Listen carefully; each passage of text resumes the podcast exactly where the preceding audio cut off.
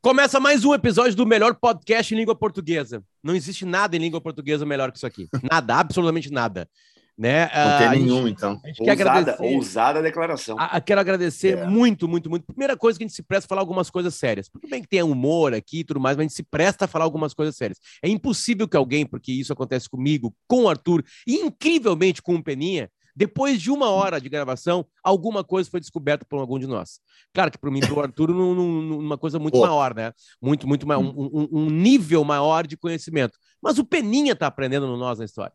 O É Peninha, verdade. Dizem que ele está É aqui verdade. por dinheiro, mentira. Ele está aqui para Uhum. angariar mais conhecimento, né? Para falar com mais jovens. O Peninha é um homem de mais de 70 anos E tu sabes que o saber não ocupa lugar. Essa Nenhum é uma lugar. frase minha.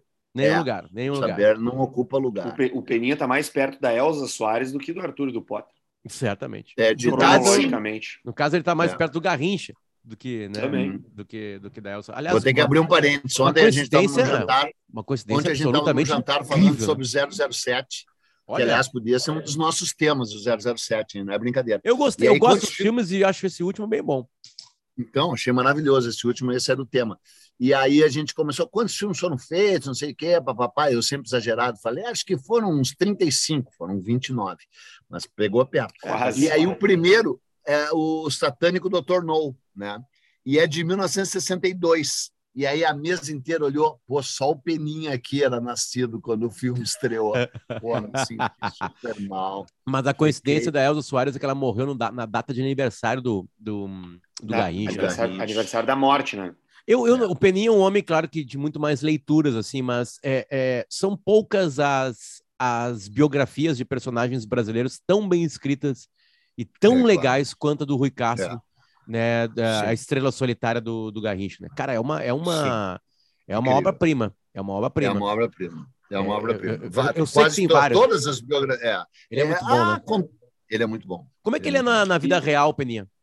Eu considero insuportável, arrogante, prepotente, tomara que chegue a ele isso. Metido a besta, papapá. Já tivemos uns confrontos que começou de brincadeira por causa de futebol, ele é Flamengo fanático e foram evoluindo para outras dimensões. Eu acho que o, eu Temos- acho que o, eu acho que o Potter perguntou do Garrincha, não do Rui Castro. Não, falei do Rui Castro. Pior que eu falei do Rui Castro. Ah, é? Ele falou, ah, brigamos algumas vezes. Eu, porra, o cara conviveu com o Garrincha. Não seria, não me surpreenderia se tivesse acontecido, né? Mas vamos lá. Quando eu cobri a Copa, quando eu cobri a Copa de 62, o Garrincha foi o grande. Não, Mas, de ele, é, 62. ele é muito. Como é que é o processo dele, Peninha? É um processo de, de, de década? Como é que é Então, para. qual é, qual, qual é, qual é a diferença? Qual é a diferença entre o Rui Castro e eu? Não é o talento, cara. Falando sério, eu não quero ficar me exibindo, mas é a diferença é que ele é um cara muito mais focado e organizado do que eu. Ele trabalha com fichas catalográficas, entendeu? Ele é um pesquisador obsessivo, muito mais do que eu, não se compara. E além de ser obsessivo, ele ainda é, coleta os seus dados de uma forma totalmente organizada, enquanto que eu os coleto de forma caótica. Na minha biblioteca é um caos, a minha vida é um caos. Eu faço tudo pelo método confuso e pelo método de, difuso e, e pelo método, método ah, turbulento. E ele faz pela organização, pela ordem, pelo progresso. E ele, nesse sentido, progride muito mais do que eu ele tem todas as ferramentas do texto jornalístico preciso, da, da, da pesquisa exaustiva. Ele também é capaz de trabalhar em equipe, ele tem pessoas que ajudam ele. Eu sou um lobo solitário, não consigo, não, não, não quero estabelecer uma diferença e dizer, ah, não, quem trabalha sozinho, né? Por exemplo, o Jorge Caldeira. O Jorge Caldeira, né, que escreveu o Mauá, que escreveu livros incríveis, né, trabalha sozinho. O Fernando Moraes trabalha com 18, 20, 25 colaboradores, que às vezes, inclusive, não acredita, né? Eu não quero estabelecer uma diferença, ó, oh, que pessoa incrível, o Peninho, o Jorge Caldeira trabalham sozinho. Não, eu não consigo, não tenho método, eu não sei trabalhar com uma equipe. Eu até gostaria de, por exemplo, escravizar vocês dois, entendeu? Que ganham um pouco, que são pessoas subservientes. Mas isso já está acontecendo. É. Já está acontecendo. Mas não, mas vocês não me entregariam textos nem pesquisas, entendeu? Pesquisa, sim. O, Textos, é, não. Mas o Rui, o Rui mandaríamos áudios. É, longos áudios. E ele, o, o Brasil deve muito ao Rui Castro, né, cara? Porque ele resgatou personagens uh, por um viés que ninguém nunca tinha pego. Né? Há uma polêmica em torno da biografia dele, do, do João Gilberto, que na verdade é um livro sobre a Bossa Nova, o Zusa Homem de Melo, uh, pouco antes de morrer, lançou uma, contesta algumas coisas, né?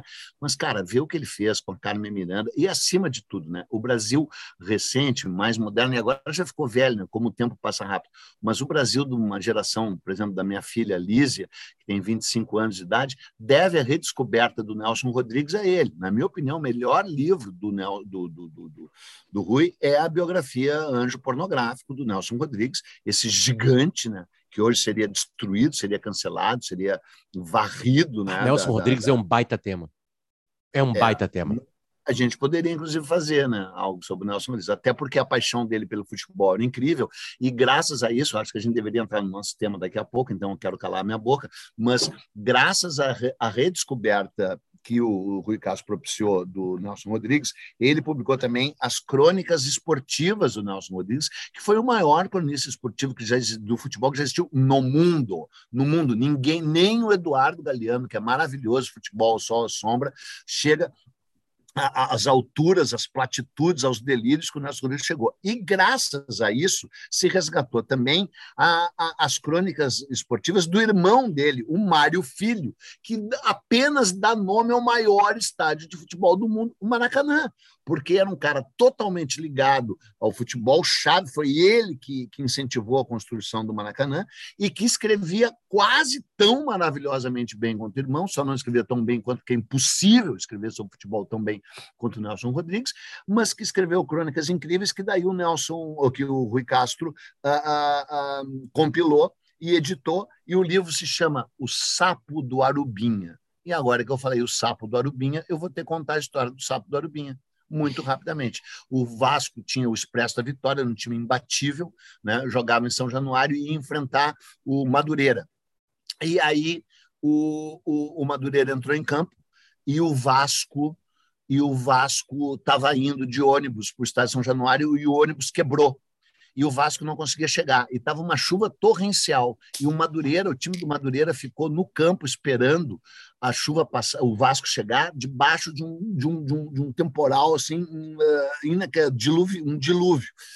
E poderia ter ganho por VO. Mas desportivamente, generosamente, disse: não, tudo bem, a gente espera o Vasco chegar. Foi um acidente, foi um incidente. O Vasco chegou, os caras encharcados, e o capitão do Madureira se dirigiu para o capitão do Vasco e disse assim: Olha, a gente esperou até agora, nós estamos aqui enregelados dessa chuva, isso e aquilo, papapá, encharcados, vocês são um timaço, então, pelo amor de Deus, só não nos humilha. E o cara, pode deixar. E o jogo foi 7 a 0 para o Vasco. Quando terminou o jogo, as lágrimas do Arubinha se confundiam com a chuva. Tears in the Rain, que aliás o Ridley Scott roubou isso no final do, do lá do, dos replicantes dele, lá como é que é? Blade Runner. Blade Runner. Blade Runner. Aí o Arubinha, o que, que o Arubinha fez? Enterrou um sapo, enterrou um sapo no, no, no, no, no campo do Vasco, em São Januário, e disse: por sete anos não ganharão nada. E à medida que o tempo passava, o Vasco não ganhava, depois de ter ganho tudo, não ganhava nada. Não ganhava. Eles trocaram o gramado três vezes reto, os cavadeiros cavaram até o centro da terra. Tal.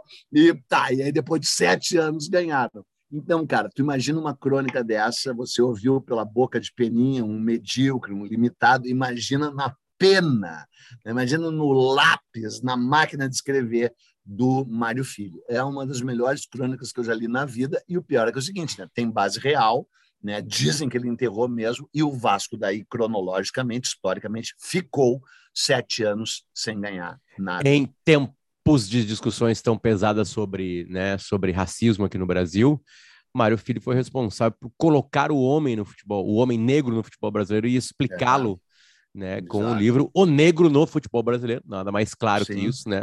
Que é uma obra, da, uma obra do futebol brasileiro, ali se coloca. E aí a importância deste clube chamado Vasco da Gama.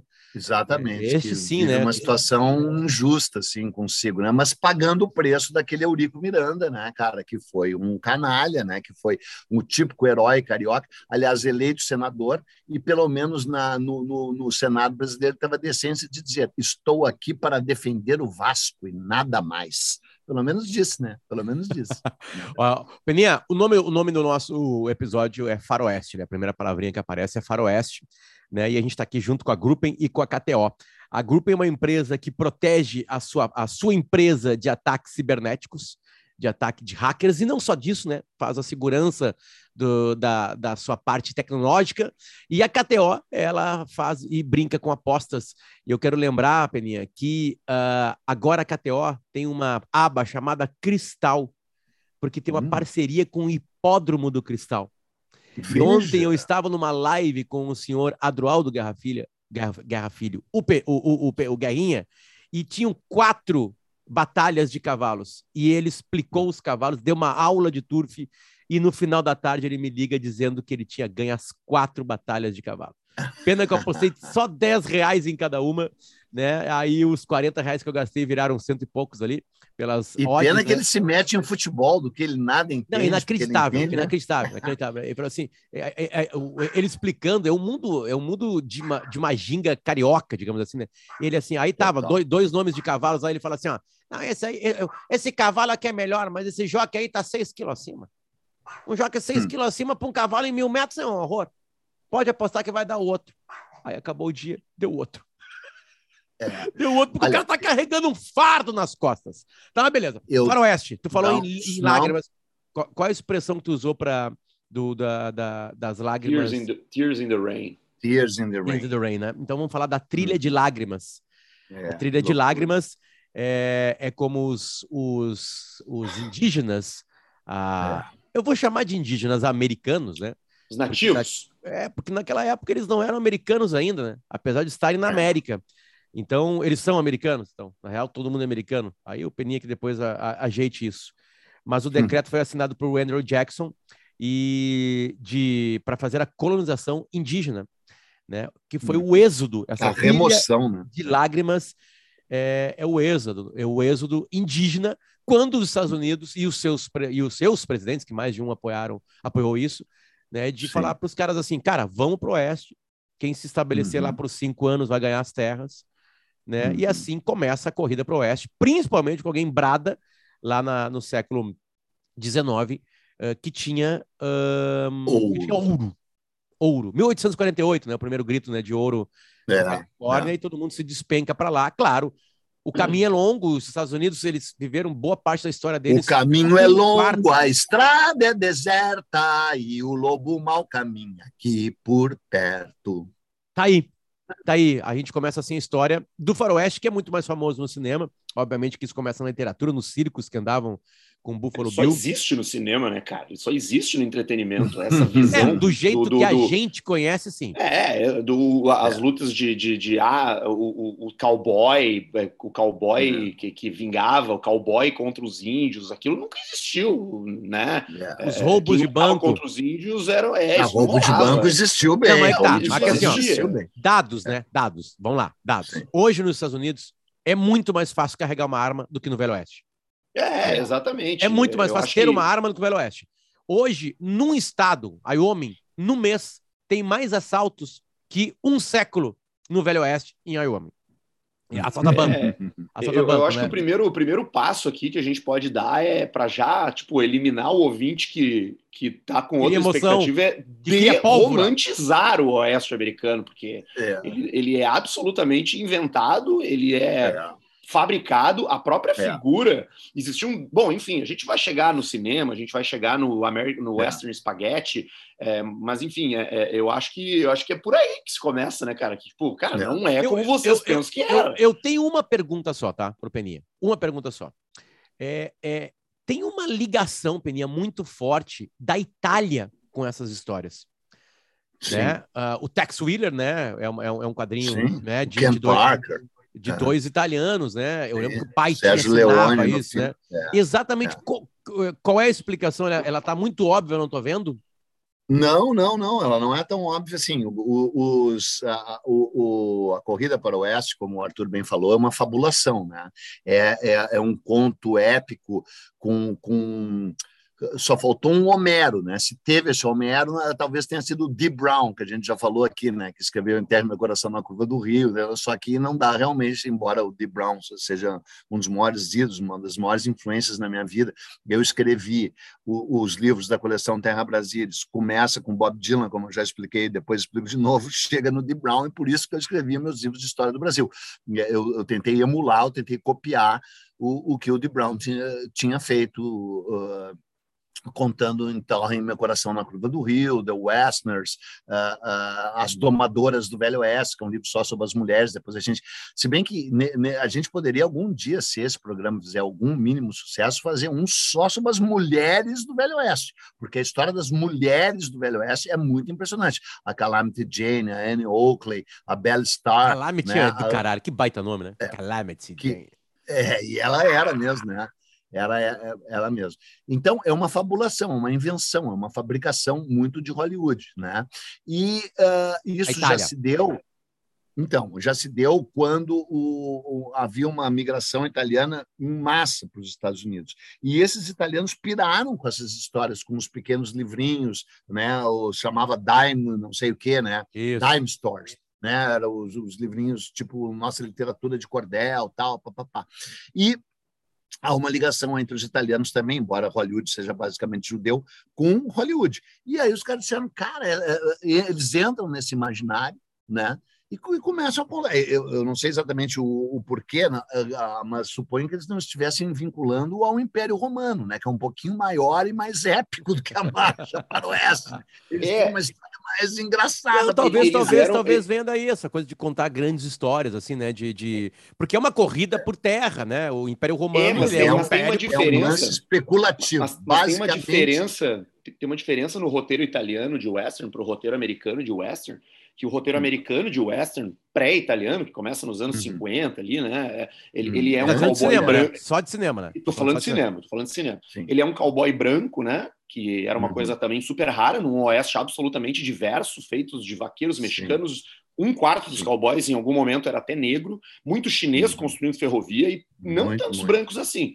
Mas os Estados uhum. Unidos cria esse herói americano. É, Sim, é, John Wayne, John Wayne. John Wayne e tal. É. A, a, a Itália cria um personagem diferente absolutamente é. inspirado nos roteiros do Akira Kurosawa, japoneses, é, do, Lone, muito, do, do Lone Walker, é. né? Do cara que é, o é. solitário, sim, o, sim. O, o, o, errante na estrada. É, meio anti-herói, assim, né? O anti-herói, ele não era bom, ele não era mal, é uma, é, uma, é uma construção de é uma construção de personalidade, de personagem sim. que era inovadora, porque até então, né, o herói era o mocinho. E aí surge na, na, na a partir é, o mocinho. Dólar, mocinho, né? é demais isso, né? O filme de mocinho. É, é, é. Quem é o mocinho? Bandido e mocinho. A partir ali do. do, do, é, bandido do, e mocinho. a trilogia do, do, do, Dólar Furado, né? Do Sérgio é. Leone, é. lá, do, do, do, do, Clint Eastwood. Ele né, é um Sim. cowboy que ele fala muito pouco e dá muito tiro. Se vocês é. comparar, se a gente comparar os filmes italianos de western com os filmes americanos, os filmes americanos são muito chatos antes é, de é. começarem os filmes italianos. Os filmes italianos distribuía é. bala, tinha pouquíssimo. Já começa em cima de Não, um é que teve um gênio, né? teve um gênio, teve um gênio que foi o John Ford, né? Que foi o cara que lançou as bases disso, e aí não é chato né? Da, daí é incrível, é épico. Não, eu digo, eu digo, eu digo mas... assim, se, se, se, o cinema americano sim, criou, sim. criou o cowboy, claro, o cowboy exato. justiceiro, o cinema italiano criou o cowboy foda, o cara que é machão, claro, entendeu? Claro, Bom, é, é, um pouco do Tex Wheeler. O Tex Wheeler tem, uma, tem, tem duas grandes tragédias na vida dele. Tex Wheeler, o personagem criado por dois italianos, ele primeiro tá lá no rancho da família dele, aí vão lá os caras, uns, uns ladrões mexicanos e, e matam o pai dele. Aí ele sai para hum. vingar os caras, vai lá e mata os caras, justiceiro. Hum. Aí ele volta para casa e fala: não quero saber disso aí. Aí se afasta, sai a vagar pelo hum. mundo. E aí recebe a notícia que o irmão dele foi assassinado.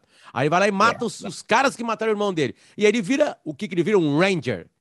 Ele vira um. É. Ele, Texas ele, Ranger, né? Um Texas é um, Ranger. Que é um policial é. civil. Um policial é um, civil. É, mas assim, cara, quase um miliciano. Ele tem um é, poder. o Ranger, é, um, Ranger é um cargo do governo. Ranger sim, é um cargo. É um cargo sim, mas assim, sim. ele tem liberdade para matar. Ele pode matar. 007. É, exatamente. Né? Vamos ligar. Aos, os caras chegam. A coisa mal, cara, tem uns caras que estão assaltando trem aqui. Chama o Tex. Aí o Tex Wheeler vem e aí vai lá e descobre. Sim, com o Kit Carson. Com o Kit Carson, que aliás existiu Né? É. Aliás, e essas histórias são italianas, são escritas por italianos, claro. tipo assim, sabe? Tem, tem essa não, dor tem da, o Ken da... Parker, né, cara? Eu não vou entrar nessa discussão aqui, quem é melhor, o Garrincha ou o Pelé, entendeu? Porque o Tex Wheeler é o Pelé e pronto, não dá para discutir. Agora, o Ken Parker é o Garrincha, né? O Ken Parker é o outro herói italiano do, do Berardi do Milazzo, né? meu nome está Milazzo, é, uh, uh, que é um prodígio. Né? O Ken Parker, inclusive, o Arthur, na ignorância dele, não deve saber que o Ken Parker se alista num baleeiro né? E refaz a, a, a, viagem do Herman Melville em Moby Dick, né? O, o, Ken Parker vai para o Alasca. O Ken Parker é um prodígio, o Ken Parker é um épico. O Ken Parker é o lobo solitário lá do, do, do esse sim baseado no Kurosawa, né? A gente está escapando um pouco do assunto, mas eu acho que não faz mal, né? Porque a gente está mergulhando num outro viés, né? A gente não está falando da história autêntica do, é que, do oeste. Que, quando a gente fala em faroeste, assim, né? Tá muito Isso. linkado à arte, né? É, e, e, e, vamos lá, pegar um grande personagem, o Buffalo Bill, ele é o criador disso tudo, na verdade, né? Porque ele, ele é o sai... Walt Disney, né? Ele, ele é o Walt Disney né? antes do Walt Disney. Ele, ele é maior que o Walt Disney. Um circo e ele inventa a historinha. É. Ele inventa a historinha Isso. do mocinho que vai salvar um Isso. pequeno lugar, condado e blá blá blá, né? É, que vai, é. Porque ali tem assaltantes, tem caras malvados, né? E ele é um ele tem um amigo. Né? É, é, aí cara, começa a podridão, um, entende? Um, contribu um que contribui para um crime, para um dos maiores crimes ambientais da história é, dos Estados isso, Unidos. Do, do extermínio do búfalo. Né? É o extermínio do búfalo, que, que é por quê? Para matar comer, os índios cara. de fome, exatamente, para matar os índios de fome. É que e esse é um personagem real, tá? A gente tá falando de um monte de coisa real, vamos à realidade é. agora. O Buffalo Bill é vamos. é real. O Buffalo Bill. O Buffalo Bill matou 24 viados de quatro patas, no caso, uh, uh, uh, em um dia em um dia. Porque é o seguinte, o, o, os atiradores do Velho Oeste realmente eram um prodígio, né, cara? Nunca, nunca se reuniu num lugar tamanhos atiradores de, de, de, tamanha eficiência como atiradores, né? A equipe olímpica dos Estados Unidos não errava um tiro, né? Aqueles, meu nome, aqueles franco atiradores, tem até aquele filme, Sniper, o franco atirador, né? né? É sniper, né? O, o, o Peninha, só deixa, Clint, abrir um, né? deixa abrir um parênteses aqui, porque tem uma frase maravilhosa do William Bat Masterson, que foi um dos xerifes é. mais famosos do Velho Oeste americano. É. é... Masterson, que é o seguinte, Masterson, no Velho. Oeste ele nasceu e entre bravos se criou. Seu nome lenda se tornou Bat Masterson, Bat Masterson. Tá aí, esse é o, o Bat Não eram nascidos, né? Não éramos. E a frase dele é a seguinte: é, Sabonetes Palmolive apresenta Bat Masterson. Se você é quer atingir criança nos se anos você, 50. Se você quer atingir o coração do seu oponente, mire na virilha. Uma crítica de um homem real, aquilo que se criou também de. O Buffalo Bill era um grande atirador. O apelido Búfalo, porque ele matava búfalos. Né? E qualquer animal que estava se mexendo, ele, ele, matava, beleza. Mas hum. é, é, os, os, os, historiadores americanos se aprofundaram nisso. Primeiro descobriram que tinha pouca pólvora, porque era muito cara. Gastaram é. um projétil, era muito caro. Né? Gastar bala em chimango. Gastar bala era, era uma merda. gastar, de, é. então os caras guardavam a bala para isso. Tem pouquíssimas histórias de duelos, como a gente conhece. E quando Sim. eles tinham, eles eram fora da lei, na maior parte das, das, mas quando eles tinham, tinha que ter testemunhas, né? Tinha que ter uma é. ética a, a, por ali. Sim, o, duelo. Alguns aconteciam, mas assim, não era toda hora que acontecia. E eu vou voltar só para uma cidade que passou por agora, passou por um, um, um problema muito sério agora Tombstone. na Bahia, chamada Ibiqui. Nome, um nome indígena. Eu morei lá, Peninha, uma cidade bem pequenininha da Bahia. E eu lá, estava no lado? único restaurante. Meu pai foi convidado a abrir, junto com os colegas, uma agência do Banco do Brasil lá. Era funcionário do Banco do Brasil. E aí, a gente estava num restaurante, que acho que era o único restaurante da cidade, e a gente ouviu dois tiros. A gente saiu correndo na cidade, estava na praça, lá. Dois caras mortos. Quantos aninhos tu tinha? Seis? Eu devia ter seis anos. E os Olha, dois corpos, acertei. os dois corpos com sangue, assim, os dois se mataram num duelo. Os dois acertaram. Os dois acertaram Muito bom tu ver o Velho Oeste nunca nesse roteiro não conta. No caso não, lá seria o velho, o velho Nordeste. O velho Nordeste. É, é, o velho Nordeste, assim, mas eu, eu, eu, assim, então, eu tenho duas cenas lá, um duas de, cenas de... lá da minha vida. Esse velho, esse velho Nordeste aí, e um amigo meu que foi tirar um foguete e, tá, e estragou o foguete e a mão dele saiu no foguete. Ele perdeu a mão. A, a mão dele ficou agarrada no foguete. Ele perdeu a mão. Eu e vi foi duas, parar onde? Essas duas coisas em Bicuí. Ah, subiu, depois caiu, e aí alguém correu, pegou a mão dele lá E ele ficou sem não, não lembro depois, aquele balão depois ele no coleginho criança... com, com um cotoquinho assim, é. sabe? O balão da criança que atravessou o. É o balão da criança Sul, que atravessou Paraná. o Brasil aqui, saiu do Grande do Sul, parou no Paraná, não foi esse balão? Não foi esse balão, foi tá. antes. Fecha parênteses que Fechei eu quero parênteses, falar vai. uma coisa. Estava falando sobre os grandes atiradores, mas tu já lembrou de outras coisas. Não, vai. também, mas agora eu abri outro parênteses que é uma coisa que vai instigar o nosso ouvinte e a vocês também, que a gente não faz histórias paralelas. Quando você traça um paralelo temporal, cronológico, entre essa história da conquista do oeste americano, que se inicia em 1830, com a escrotíssima lei de remoção dos indígenas, que são removidos do, de todos que viviam ao sul das montanhas Apalaches e levados para aquilo que seria eternamente território indígena, uh, né, com a Marcha das, das Lágrimas, com o David Crockett, com Daniel Boone, que são os dois primeiros grandes heróis americanos do Oeste, e os dois eram do leste, os dois eram do leste, isso parte do leste para o oeste. E os Apalaches eram uma, uma, uma barreira natural Uh, e aí os índios são expulsos da costa leste e mandados todos para o oeste, e ali vira território indígena para sempre. Para sempre. O governo americano se promete a nunca ultrapassar os Apalaches.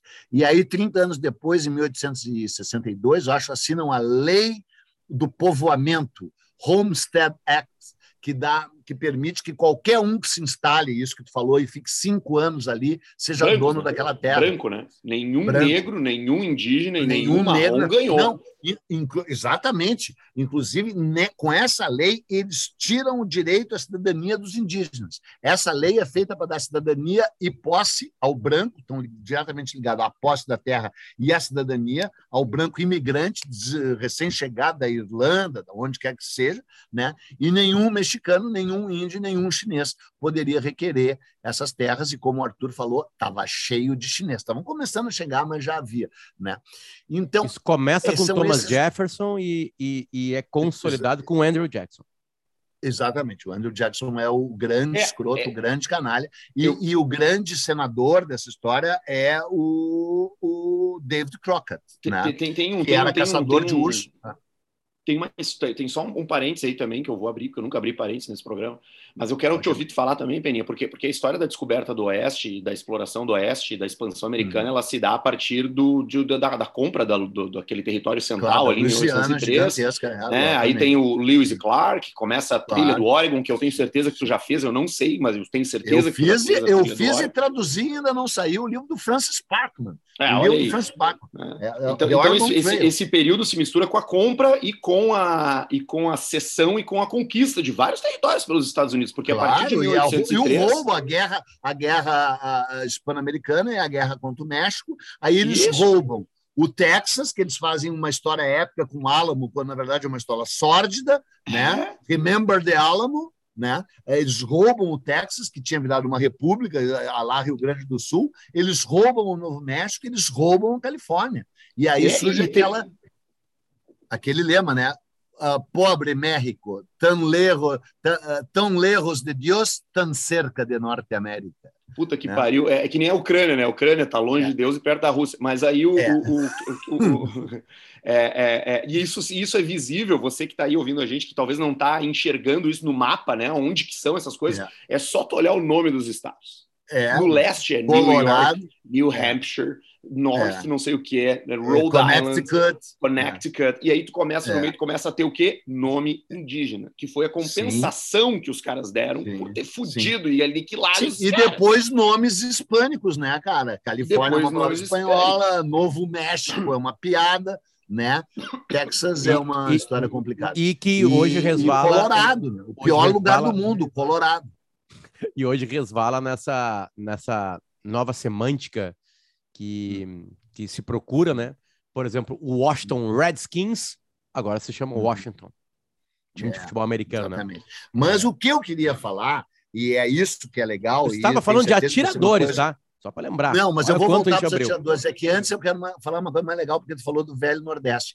Quando você traça vidas paralelas, quando você traça um paralelo cronológico entre o que estava acontecendo no Brasil e nos Estados Unidos, daí que tu fica espantado, cara, espantado, porque quando essa história começa, o Brasil é muito maior e mais rico que os Estados Unidos. A corrida para o oeste deles começa na regência, começa na Revolução Farroupilha. Nós estamos tendo aqui, a, a gente está tendo a Revolução Farroupilha em 1835, quando o oeste americano nem existia nem existia.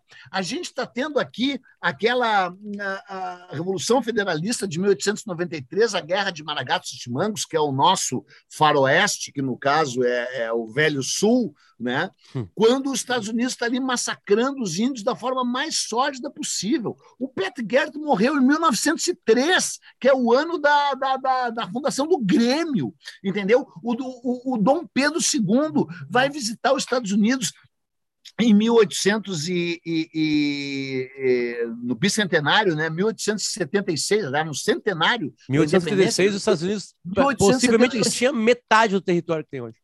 Exatamente. E o, o, Dom Pedro II tem uma viagem lá com o PIB do Brasil sendo mais que o dobro do PIB dos Estados Unidos em 1876. E o Brasil tendo um, um, um, um cara que foi tratado quase como rei, como e foi tratado como majestade, que impressionou os Estados Unidos, enquanto eles estão massacrando todos os índios deles, cara, entendeu? E aí a gente tem a ideia assim, de que é uma coisa remota e é uma coisa que que começa na segunda metade do século XX, quando o Brasil já tinha lutado a Guerra do Paraguai, que é de 1865, né? porque quando é que começa realmente o massacre definitivo dos índios? É depois da Guerra da Secessão. Depois da Guerra da Secessão, que acaba ali por 1865, sei lá, 67, agora me perdi um pouco, e tem essa lei de assinatura das terras aí de 1862, é que vem esse avanço gigantesco. Claro, já tinha tido na Califórnia, como tu falou, mas daí foi só na Califórnia.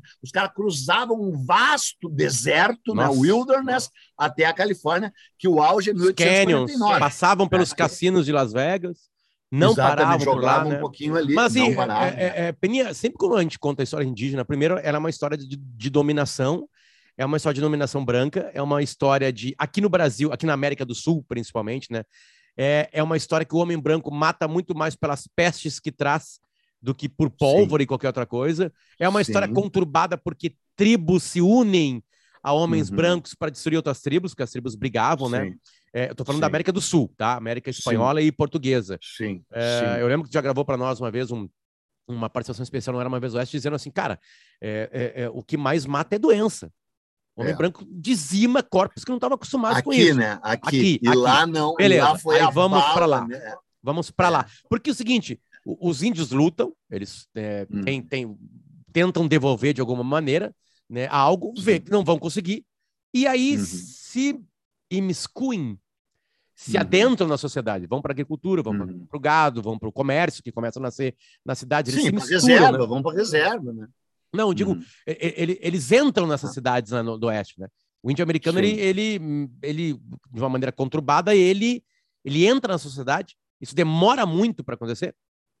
Não, ele praticamente não entra, cara, porque eles foram negados todos os direitos de cidadania deles e daí eles foram sendo reduzidos a reservas, né? Esse esse conceito de botar índio trancado em reserva é um conceito que surgiu nos Estados Unidos, no Senado americano. O mais espantoso de tudo, o mais horrível de tudo dessa história é que ela foi uma história que desde o início teve quase que o viés legal entendeu? Era tipo aí o não sei quem dos dois vocês falaram, foi muito bem falado que o duelo tinha regras, entendeu? Não era lá chegar tiroteando lá, tinha uma regra. Tinha... Os Estados Unidos tentou agir de acordo com a lei e firmou leis e tratados com os indígenas, com registro cartorial, com carimbo, com chancela do Congresso e rompeu todos os tratados, todos, todos, todos. É uma história sórdida, imperdoável, indesculpável. É uma das histórias mais vergonhosas do mundo. Os Estados Unidos tinha que ser varrido do mapa. Os Estados Unidos tinha que ser atingido por mísseis da Coreia do Norte hoje. Hoje. Não podia haver. Cara, é o seguinte: eles têm que pagar esse karma. Eles tem que pagar esse cara. Nenhum lugar do mundo teve a, a, o processo civilizatório de uma forma tão sórdida, tão absurda, tão cruel quanto os Estados Unidos. Por quê? Porque é muito recente. Tu não pode querer exigir dos portugueses. Se bem que teve isso aqui também, né, cara? Teve lá a controvérsia de Valladolid, que foi uma um, um, momento clássico da história que todos nós devemos saber. Em 1537, os juristas se reuniram em Valladolid, na Espanha, para decidir se os índios tinham ou não tinham alma, né? Com o Sepúlveda, que era um grande jurista defendendo que não tinham alma, e o Frei Bartolomé de las Casas defendendo que tinham. E o julgamento durou, sei lá, sete meses. Teve um momento em que o Bartolomé de las Casas discursou, falou por 38 horas. 38 horas, parando só assim para, entendeu? Tinha intervalo para comer e umas dormidinhas rápidas, discursando a favor dos índios. Então, também houve esse quesito uh, legal, a guerra justa, uh, se podia matar índios, não podia matar índios, se podia escravizar índios, não podia escravizar índios. Teve uma polêmica legal, jurídica, que a gente faz de conta que não sabe, que ignora que tu podia chegar aqui e sair matando. Não, não podia chegar aqui e sair matando, entendeu? E tinha os defensores dos direitos humanos, uh, especialmente o Bartolomé de las Casas, mas outros, né? E tal. Só que é século XVI é século XVI e era muito longe, a comunicação demorava. Esse processo de matança dos índios dos Estados Unidos se dá de 1870, que é ontem. 1870 foi ontem, ontem, até 1900. Até 1900. É, é assim, dá, dá para tocar com a mão. Então já tinha lei, já tinha Congresso e já tinha, acima de tudo, tratados com reconhecimento legal. Eles, eles decidiram que as Black Hills of Dakota nunca, nunca, nunca seriam ocupadas pelos brancos. A história lá do Sul, né, que a gente chama de Sioux, nós somos índios sul, né? E até hoje, não sei se vocês sabem, tem cerca de 10 bilhões, estou exagerando, mas é mais de um bilhão de dólares que os Estados Unidos pagou para a nação Sioux como reparação por ter rompido o tratado, e os Sioux se recusam a pegar o dinheiro, se recusam. Entra aí, você que está nos ouvindo, bota lá Tratado das Black Hills of Dakota, Índio Sul, e vê quanto que tem na conta dos Índios Sul, e eles se recusam. Não, enfia na bunda esse dinheiro de vocês, né? Que é a história do touro sentado, né? que é a história do Crazy Horse, né? porque a gente tem uma série de personagens inacreditáveis, não é? Porque uh, o Arthur falou, e por um lado ele tem razão, ah, que história falcatrua, essa história existe mais no imaginário, no faroeste, nos quadrinhos, do que na vida real. Um lado é verdade, um lado é verdade. Mas, ao mesmo tempo, surgiram personagens que eu estudei muito, muito, muito, muito, muito, muito. A minha biblioteca sobre o Oeste tem mais de 400 livros. Eu li mais de 200 livros sobre a história do Oeste Selvagem, e aí vou ter que abrir um parênteses e explicar por quê. As pessoas perguntam, Peninha, por que, que tu, todo ligado na história dos Estados Unidos, da geração Beat, do Bob Dylan, não sei o quê, tu escreveu sobre a história do Brasil? Eu já contei, mas vou contar de novo. Eu me apaixonei totalmente pelo Bob Dylan em 1974. Essa, essa paixão transfigurou a minha vida até hoje e eu comecei a ler tudo que eu podia sobre ele. Aí, lendo sobre ele, cheguei na geração Beat. Li tudo que podia sobre a geração Beat. Aí fui retrocedendo, retrocedendo, cheguei no Thoreau, no Alto Whitman, no Melville, nos transcendentalistas, uh, nos quais em breve serei suplantado pelo Arthur, que comprou um dos melhores livros, dez melhores livros de 2021, The Transcendentalists in, the, in Their World, que já está na mão dele, ou seja, ele vai ler e vai me suplantar.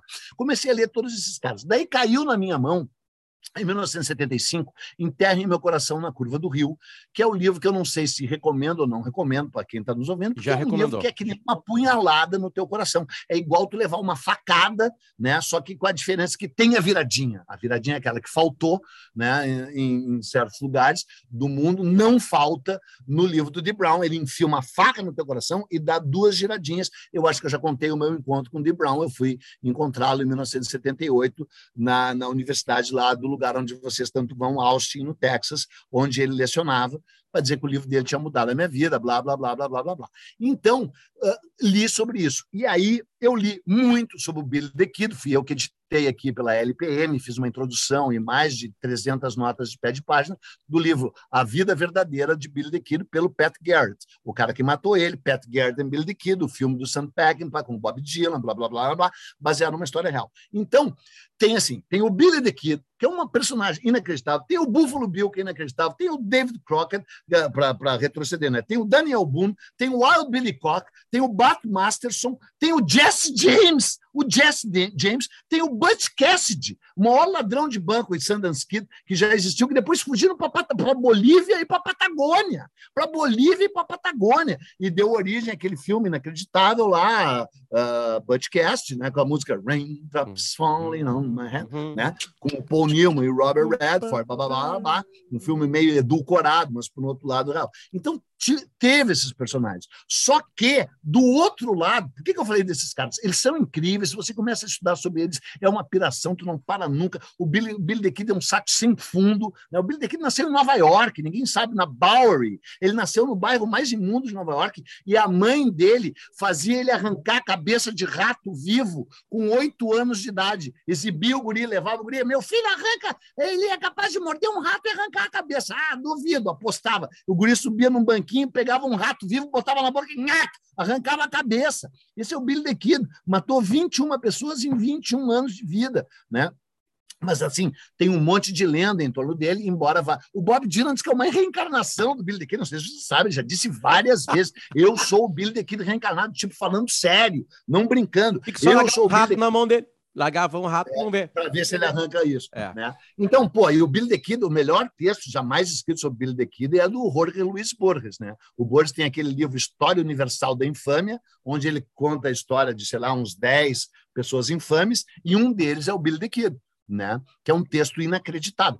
Cara, eu li mais de 10 livros sobre Billy the Kid, sabe? Tem um livro, uh, Pat Garrett and the Kid as I Know Them, de um tal David Guilford, que é um cara que foi subdelegado deles. Bom, tá, isso não interessa. O que interessa, Jesse James, né? o Jesse James, você sabe, Jesse James era um cara que o, o, o confederado, né? um ultra-direita que lutou a favor da escravidão pelo Sul. Quando o Sul foi derrotado pelo norte e teve aquela lei que eles tinham que incorporar os negros, que os negros teriam cidadania, que nunca se concretizou.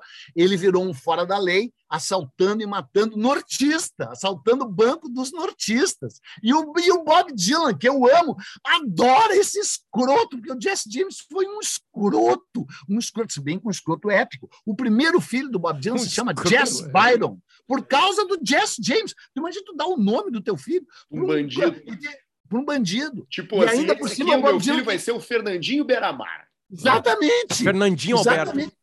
Fernandinho Alberto, é isso aí. E o, e, e o Bob Dylan ainda tem um disco chamado John Wesley Harding, que também é um bandido, bandido, bandido, daqueles indesculpáveis. Só para te lembrar, te colocar na trilha, tu tá falando tudo isso para dizer por que, que tu escreveu sobre a história do Brasil. Então, e aí eu, eu. Não, mas antes eu quero falar. Tá bom, tá, não tá ruim, tu pode continuar. Tá, não, não, não, vou chegar lá. Mas é, que é o seguinte: tem todos esses caras épicos, né? Billy the Kid, Jesse James, Bat Masterson, Wild Billy Cock, Wild Billy Cock, que foi marido da Calamity Jane. Né? Aí tem todas as mulheres da Calamity Jane Anne Oakley, que é considerada a maior atiradora que já existiu, a Belle Star, que era uma mulher que jogava cartas que nem ninguém, e o, Bill, e o Buffalo Bill levou as duas para o circo dele, o circo itinerante dele, tá, pá. tudo isso, tá? Homens e mulheres, uma história incrível. Só que daí tem os indígenas, cara. E aí do lado de lá tem o Crazy Horse, é isso que eu queria falar. Depois vou chegar na minha história dos Estados Unidos. O Crazy Horse, o Touro Sentado, o Nuvem Vermelha, o, o, o Tecunché, o Chief Joseph. Cara, uns heróis, uns gigantes, uns homens maravilhosos que tentaram dizer, porra, pelo amor de Deus. E aí concluíram: não existe raça mais imunda, mais vil, mais baixa, mais rasteira que homem branco. Que homem branco. Homem branco tinha que ser varrido da face da terra, começando pelos americanos. Não tem perdão, não tem perdão. Quando tu lê, é a história mais sólida. A Primeira Guerra Mundial e a Segunda Guerra Mundial são histórias bíblicas, com heróis. Os nazistas são heróis perto desses americanos. Tá?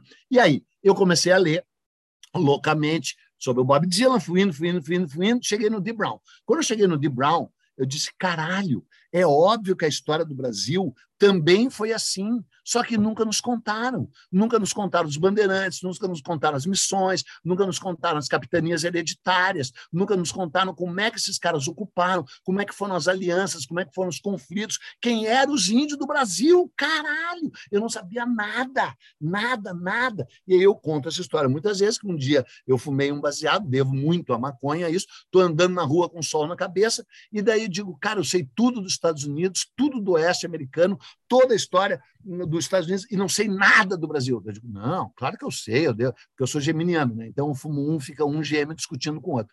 Aí o gêmeo bom oh, disse, tu não sabe nada da história do Brasil. E o gêmeo ruim disse, claro que sei. Aí o gêmeo, eu não sei qual é o bom, qual é o ruim, só sei que os gêmeos estavam ali discutindo. Daí um outro gêmeo disse, então, o que que tu sabe? Eu digo, ah, eu sei, teve o Cabral, teve o Tiradentes, teve o Dom João VI, o Getúlio Vargas e o Daí eu digo, aí o outro já viu como nada? Eu digo, não, eu sei, então tenta de novo. Eu digo, tá, teve o Cabral, teve as capitanias hereditárias, o Dom João VI, o Tiradentes. Peraí, o Tiradentes veio antes ou depois do Dom João VI? É, antes, antes. Então tá, de novo. Teve o Cabral, o, o capitanias hereditárias, o Tiradentes, o Dom João VI, o Dom Pedro I, o Dom Pedro II, Getúlio Vargas. Ponto! Era isso que eu sabia, que na verdade é mais ou menos o que tu que está nos ouvindo, e o Potter e o, o Arthur sabem. A gente não sabe nada, nada, nada. E dá para saber tudo, tudo. Daí eu disse: eu vou saber. Eu vou saber. Eu vou contar a história dos Estados Unidos, do Brasil, do mesmo jeito que o de Brown contou. Claro que não consegui, é óbvio, meus livros estão muito abaixo do de Brown, até porque ele é um historiador e ele contou baseado em fontes primárias, eu contei baseado em outros livros, em é, uma compilação. Evidentemente, meus livros têm méritos, vários méritos. Você que está nos ouvindo ainda não leu, vai lá, porque eu escrevo bem melhor do que eu falo. E aí tem Viagem do Descobrimento, vendeu 400 mil exemplares. Náufragos, Traficantes e Degradados, que é o meu Velho Oeste, né? que é o meu Velho Oeste. Capitães do Brasil, que conta a história de capitania por capitania com um monte de guerra indígena. Né?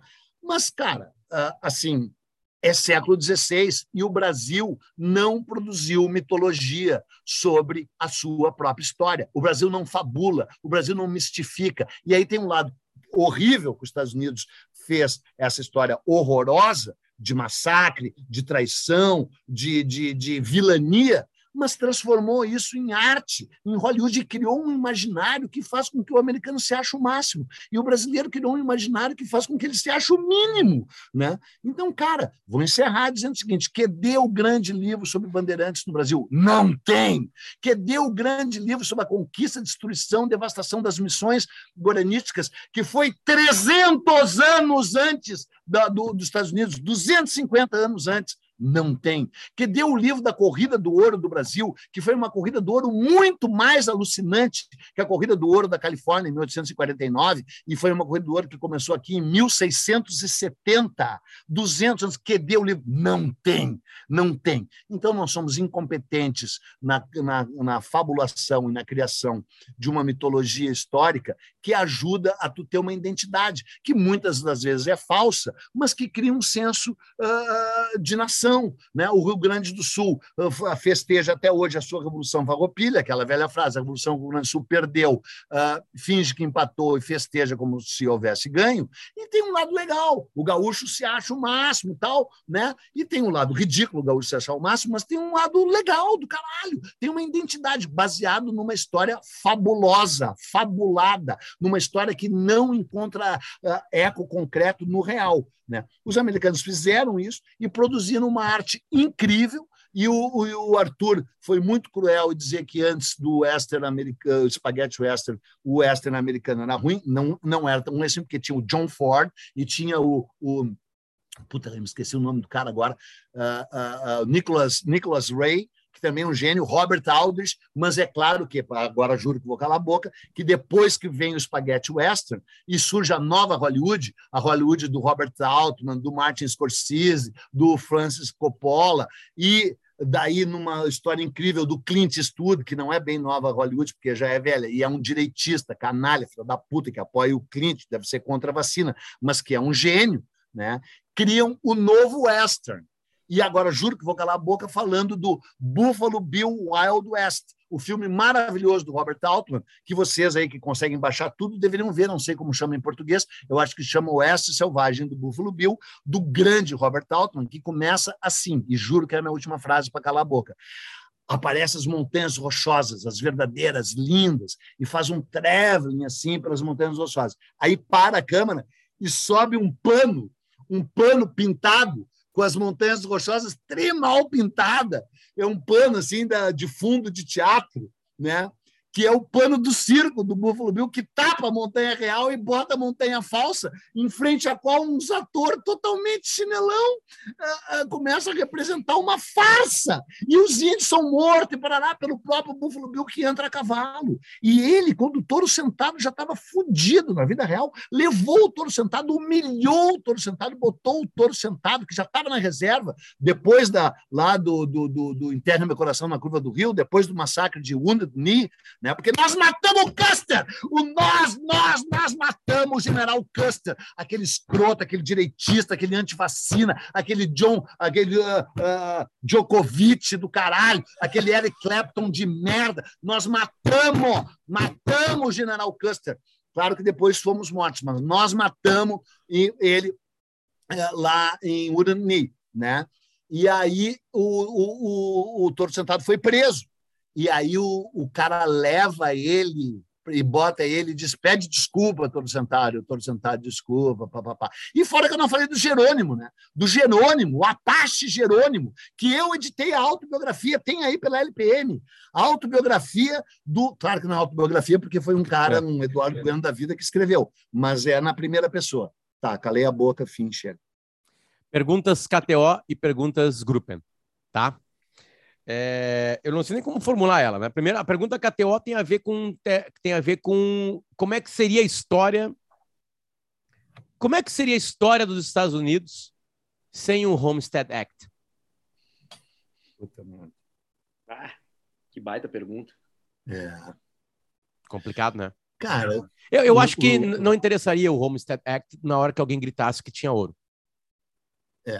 Tá? É, seria talvez mais sangrento ainda mais é. desorganizado, porque por incrível que pareça, é, a filha da putagem do Homestead Act fez com que tivesse é. um mínimo de lei lá. É, né? Agora, a matança seria talvez ainda maior. A matança é. entre os brancos seria ainda maior. Né? Os povos, vamos lá, o México subiria uhum. ainda mais, né? Porque era México. Uhum. Porque era México. Era México. Era índio, né? Era índio, mas era México. Uhum. Primeiro, claro. quer dizer, era indígena, depois foi mexicano Sim. e depois foi Estados Unidos. Sim. Então, Sim. sem o Homestead Act, talvez fosse muito mais sangue. Mas por ouro, os caras chegariam lá. Chegariam é, lá. O, sem o Homestead Act, seria assim que nem fosse o estado do Pará hoje em dia no Brasil, assim. O Amazonas e o Pará, entendeu? O ouro do Amazonas e do Pará, tá dizendo? É, é não, que nem está acontecendo é, essa é uma história não, beleza, mas essa é. é. uma história brasileira também. Se tu é. aprofundar, ela é a, a, a história de garimpos brasileiros é, é pior que milícia. Ela é pior é, que milícia pior carioca. Que milícia, pior. E vocês viram que agora Alter do Chão, Alter do Chão, né, aquele lugar maravilhoso, não sei se vocês conhecem, no Pará, né, cara, do rio, do rio Tapajós, que é um, uma praia fluvial mais bonita do mundo, está totalmente poluída pelo, pelo, pelo garimpo, que é a 300 quilômetros dali. Né? Rapaz. É inacreditável. E tá, essa é uma pergunta difícil respondida, né, KTO. E a outra... Respondeu bem até. A outra, uh, a tecnologia nisso tudo.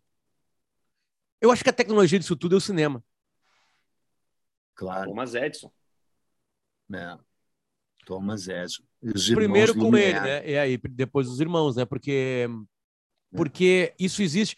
É uma coisa estranha, Peninha, porque a gente foi, a gente é muito crítico à, à fábula gaúcha, né? uhum. né? Porque, uhum. de alguma maneira, ela nos torna caranguejos né? Uhum. É, nos Estados Unidos é diferente.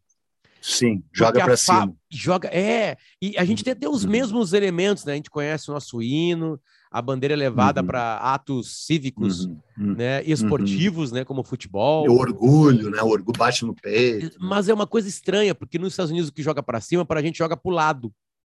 É. é então é, é, é, complicado assim. E talvez porque não tenha tido cinema, Talvez porque não tenha tido. Também, eu é, acho. É, literatura, falta de literatura para isso. É, é porque é, é no acho. século passado, em 1940, uhum. 50, que uns gaúchos uhum. se reúnem e falam assim: ó, nós vamos contar de maneira Isso. fabulosa essa história. Ah, 35, 35, é 35, no, cem, no centenário. É no centenário, exatamente. exatamente. E é pro centenário, é, né? É, é pro centenário, é pro centenário que se faz isso, né? É, é, Mas aí parou por aí. Então, acho que o cinema é. talvez seja a coisa mais importante. Tão importante é que a Itália se mete nessa parada. É. é. Aí dá para colocar são... a tecnologia de, por exemplo, Tex Wheeler nasce em jornais, em preto e branco. Uhum. Três, de, é. três casinhas. Aí os caras compravam uhum. o jornal no outro dia para acompanhar a história, que depois, claro, vira. Então, é. sei lá, eu acho que essa, o jeito de se De que ano o Tex Wheeler? Alguém sabe aí? Eu acho oh, que é 1948. É. Eu acho que é. É, uhum. é, é, ou é 1958. 48 ou 58? 51. Quase acertei. é bom.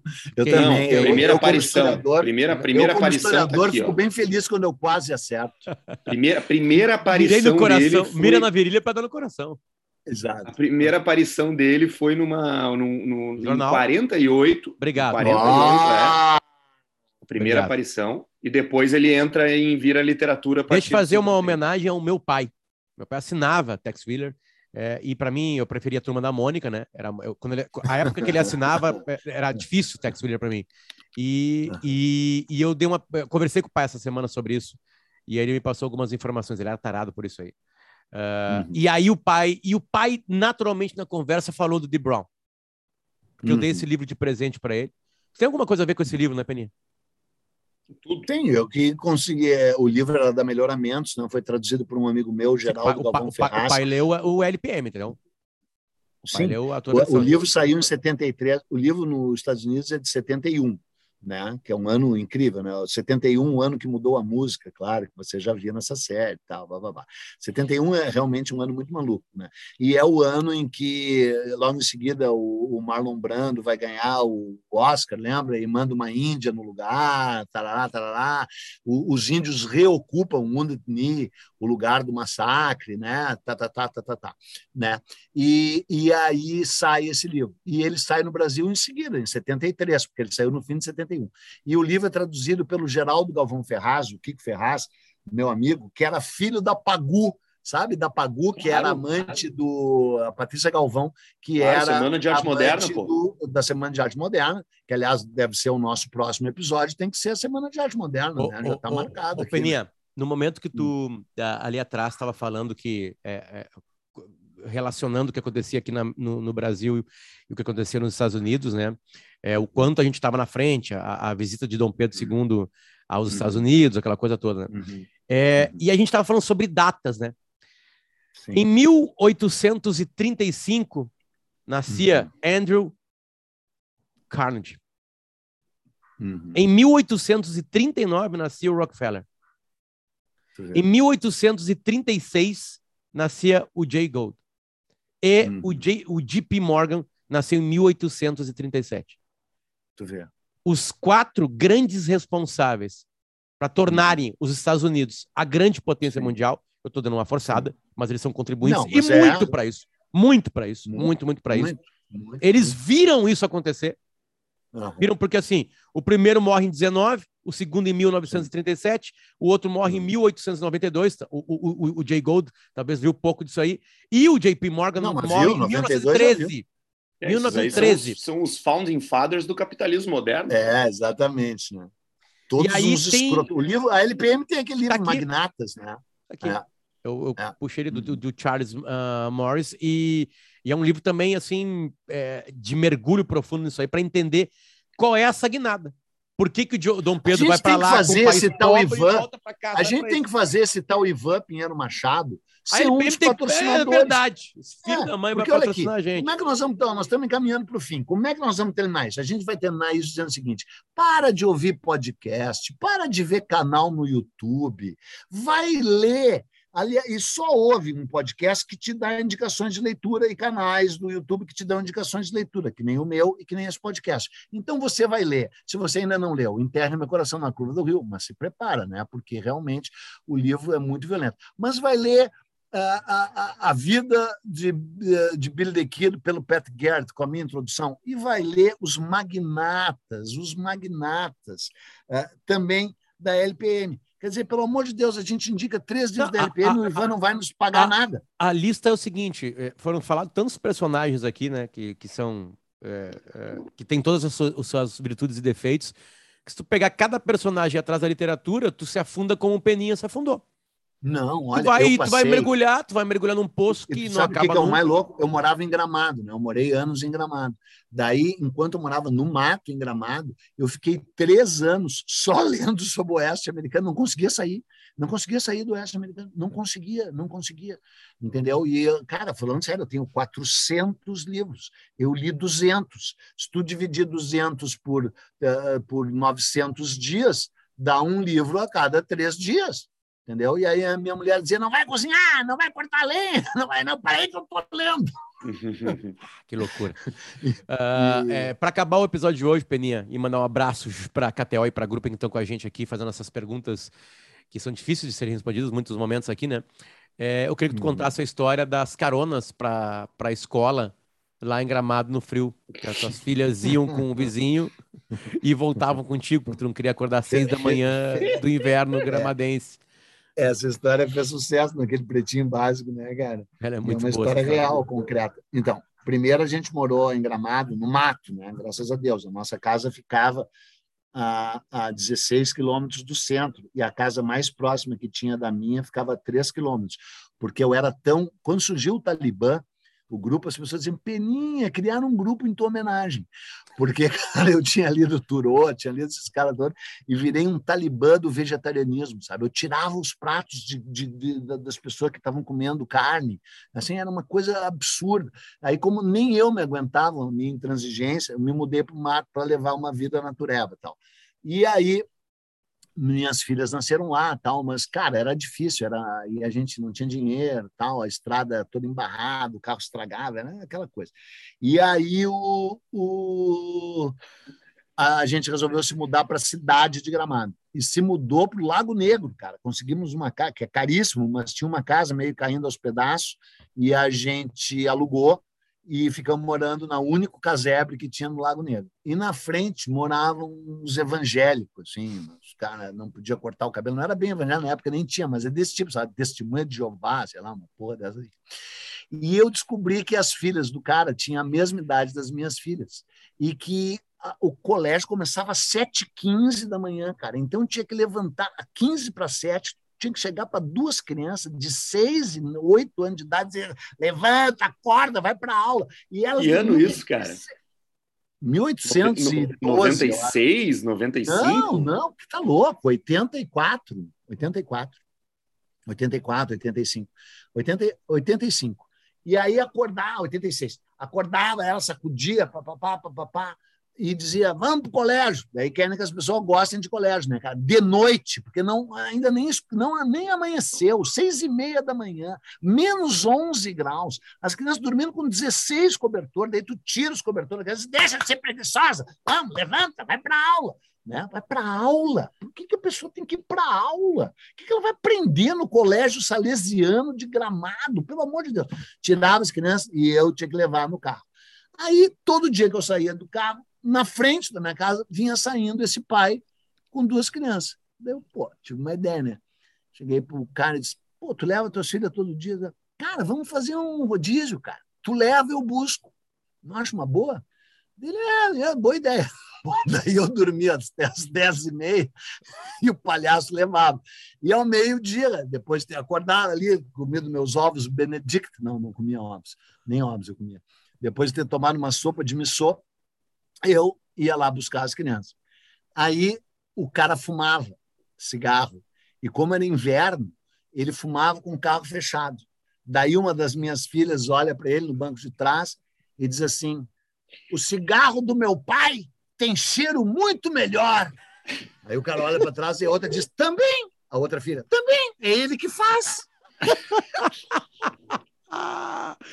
Esse é o Nós da História. Genial muito, muito obrigado muito a KTO e a Grupo que estão com a gente por aqui. Muito obrigado a você que nos escuta no Spotify. Lembrando que agora nós somos um produto somente em áudio. Aliás, a pedidos, né? A pedidos nossos aqui. Então, muito, muito, muito obrigado mesmo. Essa edição aqui foi a edição número 16 do Nós na História e a gente repete e agradece. E algumas empresas foram nos procurar lá para patrocinar, venham junto com a gente. A gente precisa pagar o Peninha.